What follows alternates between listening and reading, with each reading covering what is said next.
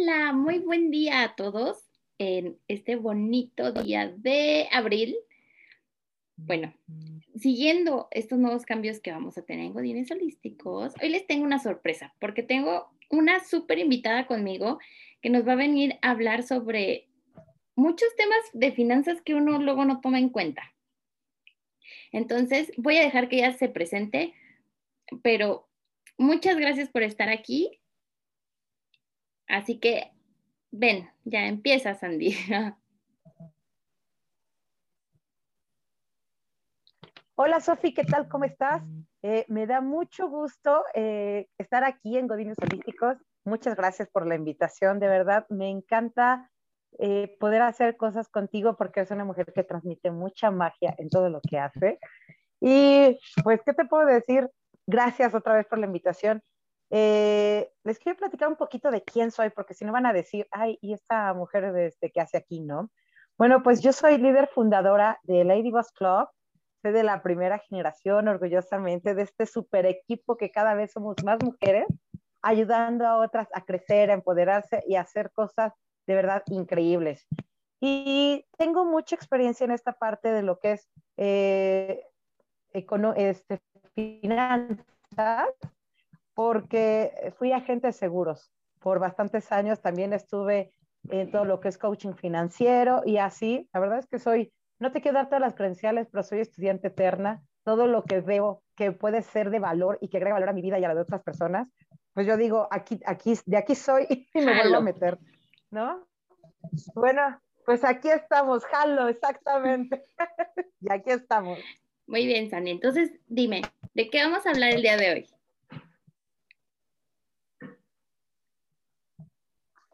Pues hoy tenemos este, tres temas básicos para que si después les interesa más, pues que te manden un mensajito o algo para que podamos ahondar más en estos temas. ¿Qué te parece? Yo creo que los tres básicos que vamos a tratar hoy es distribución de la riqueza, que es muy importante. Después, mentalidad de abundancia versus escasez, para que identifiquemos en dónde estamos parados. Y las cuatro, los cuatro cuadrantes del dinero. ¿Qué te parece? no, suena súper bien. A ver, empecemos con la de distribución de la riqueza, Sandy. Cuéntame. Esta parte es súper interesante porque, pues tú qué te imaginas, Sofía? ¿Cómo te imaginas que está distribuida la riqueza? Así a grosso modo, ¿qué es lo que tú ves? ¿Cuál es tu percepción en el mundo? Cuéntanos. Bueno, yo creo que un gran porcentaje está en pocas manos y un pequeño en muchas. O sea, está desequilibrado muy feo, ¿no?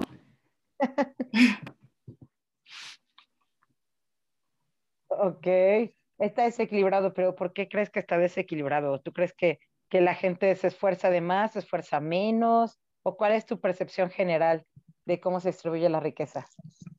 Bueno, fíjate que a mí siempre me ha molestado un poco la idea de que las personas son pobres porque quieren. O sea, claro que no. ¿Quién le gustaría, no?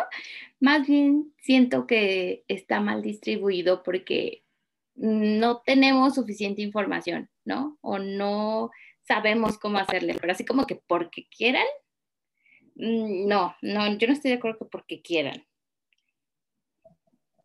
Ajá, tiene mucho que ver con eso que tú me comentas.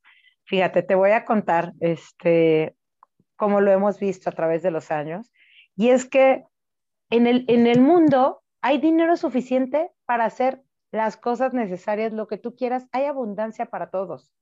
Para todos alcanzaría. Si tú agarraras todo el dinero del mundo y lo distribuyeras entre todas las personas del mundo, todos seríamos millonarios, absolutamente todos.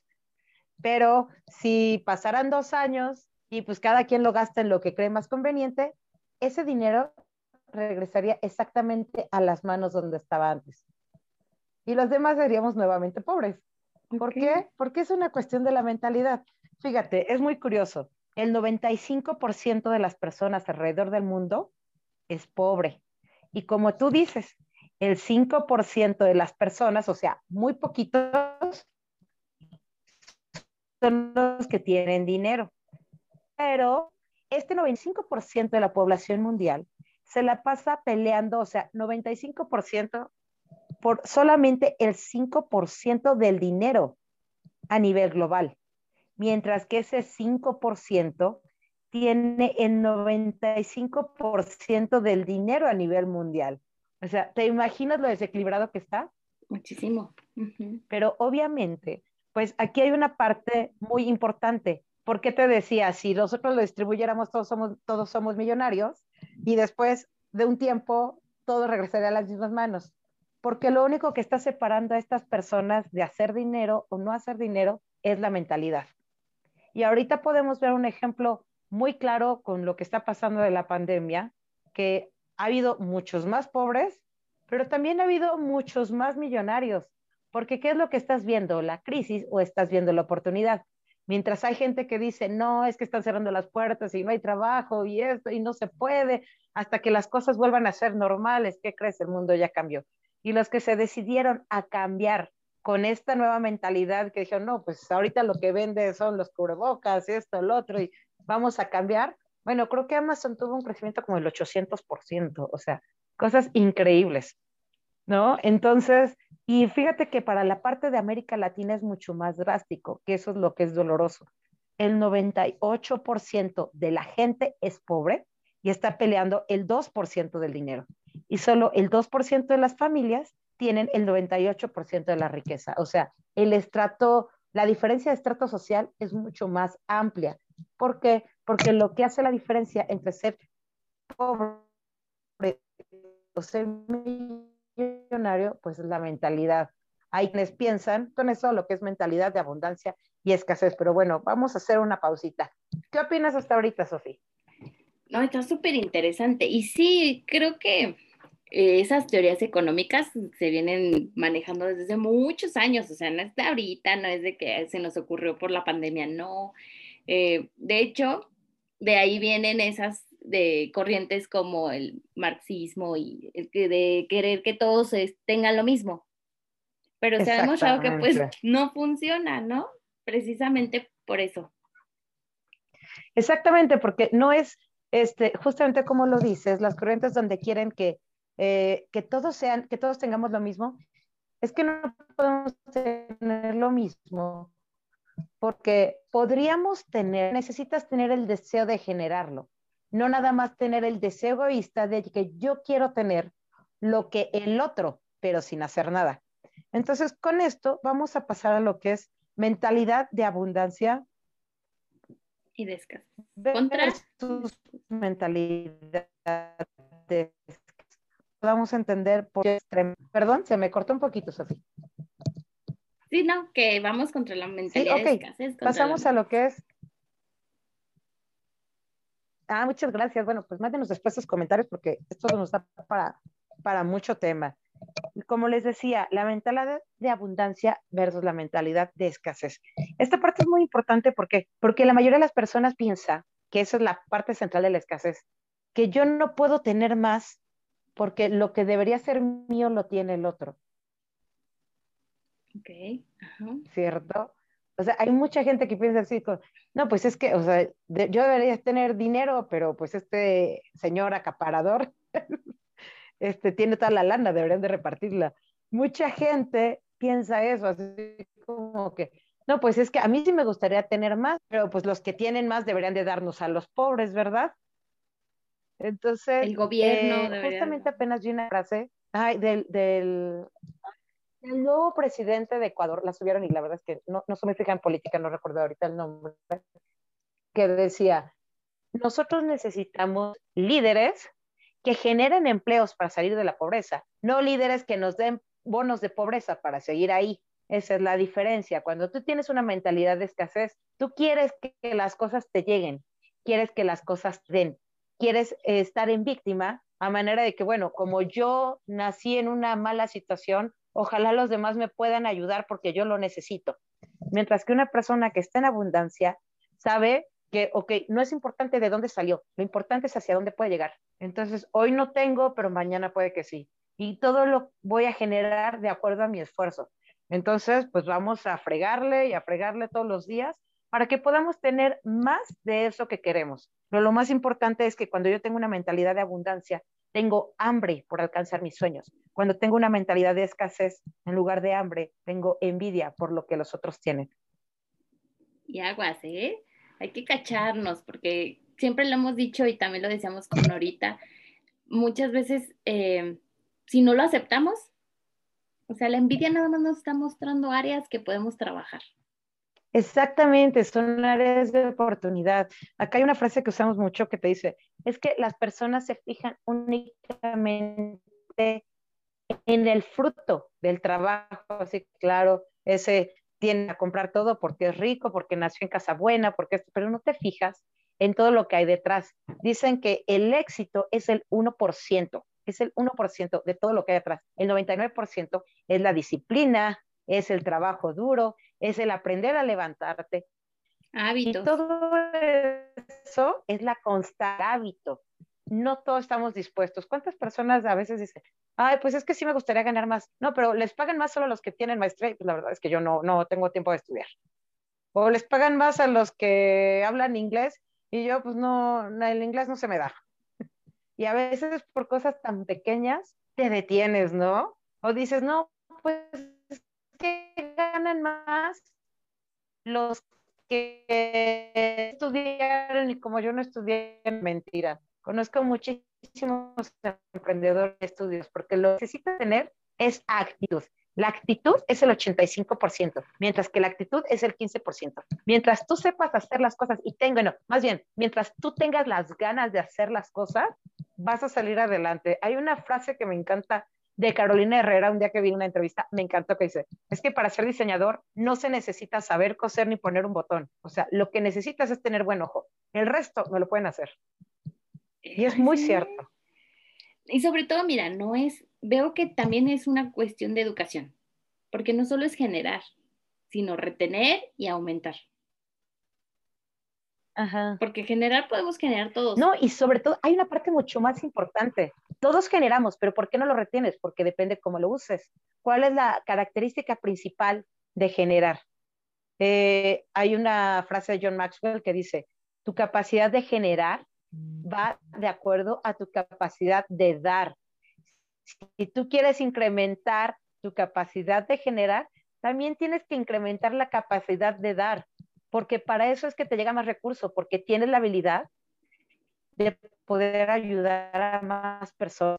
De otra forma, nunca va a haber más. Entonces, ¿cuánta gente se está quejando de que, pues yo podría ayudar a tal persona que veo que lo necesita, pero qué tal que yo me quedo sin comer?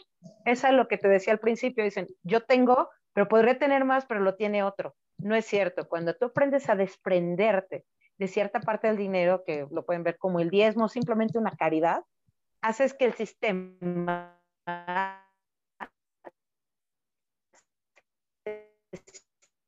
siga alimentando. Entonces es dar y recibir, dar y recibir, dando tu y por supuesto que vas a tener un flujo finito de recursos.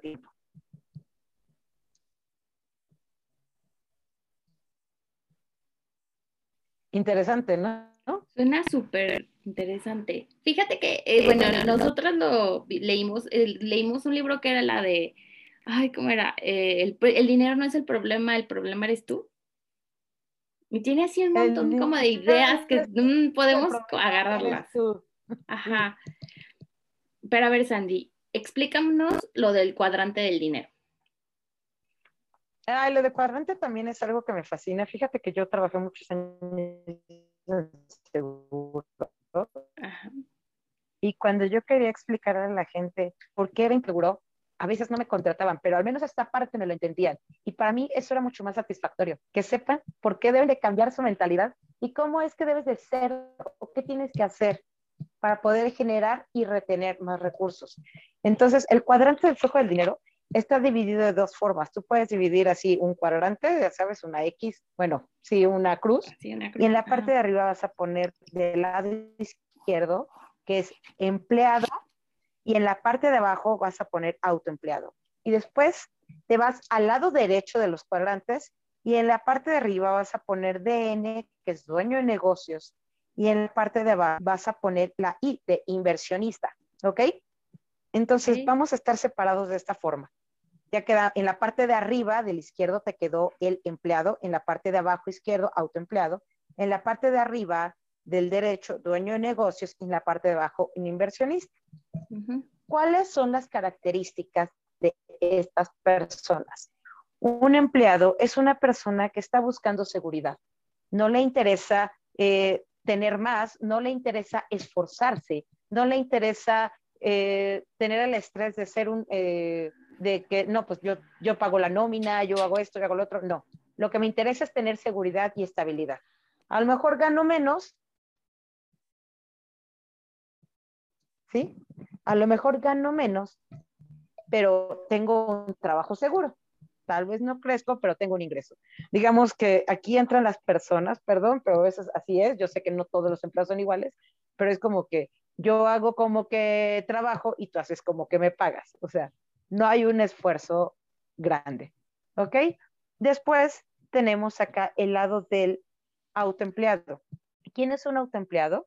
Pues es una persona que puede ser un profesionista independiente o un comerciante, o bueno, puede haber muchos ejemplos, o alguien de algún oficio. Por ejemplo, es alguien que trabaja, pero que si no trabaja, tampoco genera. ¿Cómo ubicamos a estas personas? Ah, bueno, puede ser un doctor. Yo genero cuando, pero, pero si yo me enfermo o me accidento y me quiebro una mano, pues dejo de operar, ya no tengo dinero.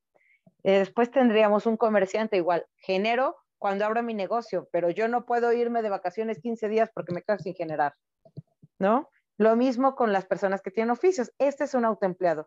Es una persona que se caracteriza porque tiene el ego muy alto. Perdón, pero así es.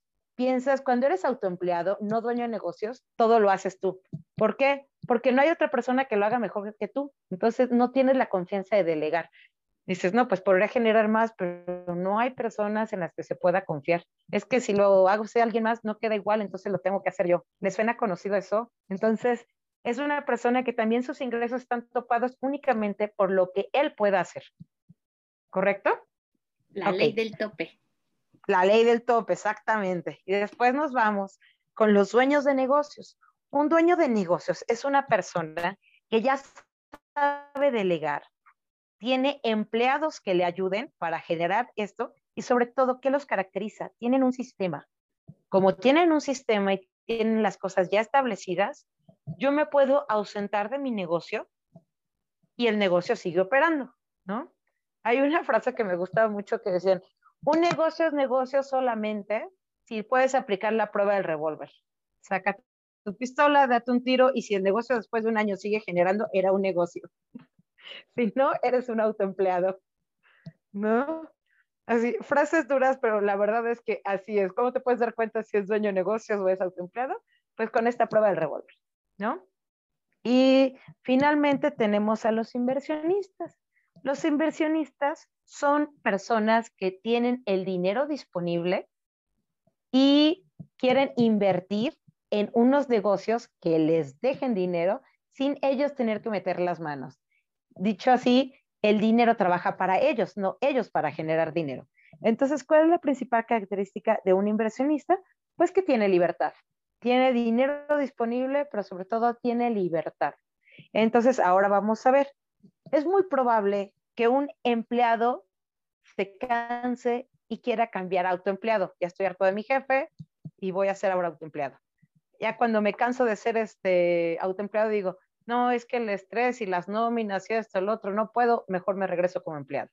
Y después un dueño de negocio es muy probable que de, pueda pasar a inversionista porque tiene dinero disponible, bueno, puedo llevar un negocio y a la vez quiero invertir en otra cosa. Y un inversionista siempre va a buscar un dueño de negocios, pero no van a buscar hacia los otros lados. ¿Por qué? Porque la diferencia principal, que es esta línea vertical, la que estamos viendo, nuevamente es la mentalidad. Entonces, como vimos al principio, el 95% de las personas se encuentran entre empleado y autoempleado y el 5% se encuentran en dueño de negocios e inversionistas. Es por eso que ellos son los que tienen mayor cantidad de dinero y mayor libertad de hacer todo, mientras que los de acá estamos peleando por algo. Así ya queda todo completo. ¿Tienen alguna duda? No, muchas gracias, Sandy. Está súper bien explicado. Yo creo, vamos a dejar que los demás nos digan, pero yo creo que tenemos que ahondar en uno de estos temas. Porque las finanzas. Definitivamente. Yo creo que todos vemos las finanzas como algo súper difícil y, y que no es para nosotros. Pero generalmente todo empieza por cómo pensamos. ¿No? Entonces, eh, romper estos mitos o esos paradigmas o cambiar un poquito esa forma tan cuadrada de pensar, eh, nos podría beneficiar o buscar otras posibilidades. Así que yo creo que vamos a, a ahondar en el tema. Hoy, muchas gracias por venir. Se nos está acabando nuestro tiempo, pero sí está súper interesante. Muchísimas gracias, Andy. Te mandamos un beso. Ay, muchas gracias por la invitación, Sofi. Este, me quedo con ganas de seguir hablando con ustedes, pero bueno, ya tendremos otra ocasión para seguir ahondando en esto. Gracias por la invitación nuevamente y espero que lo vamos a coincidir. Vaya a todos mis godinos holísticos.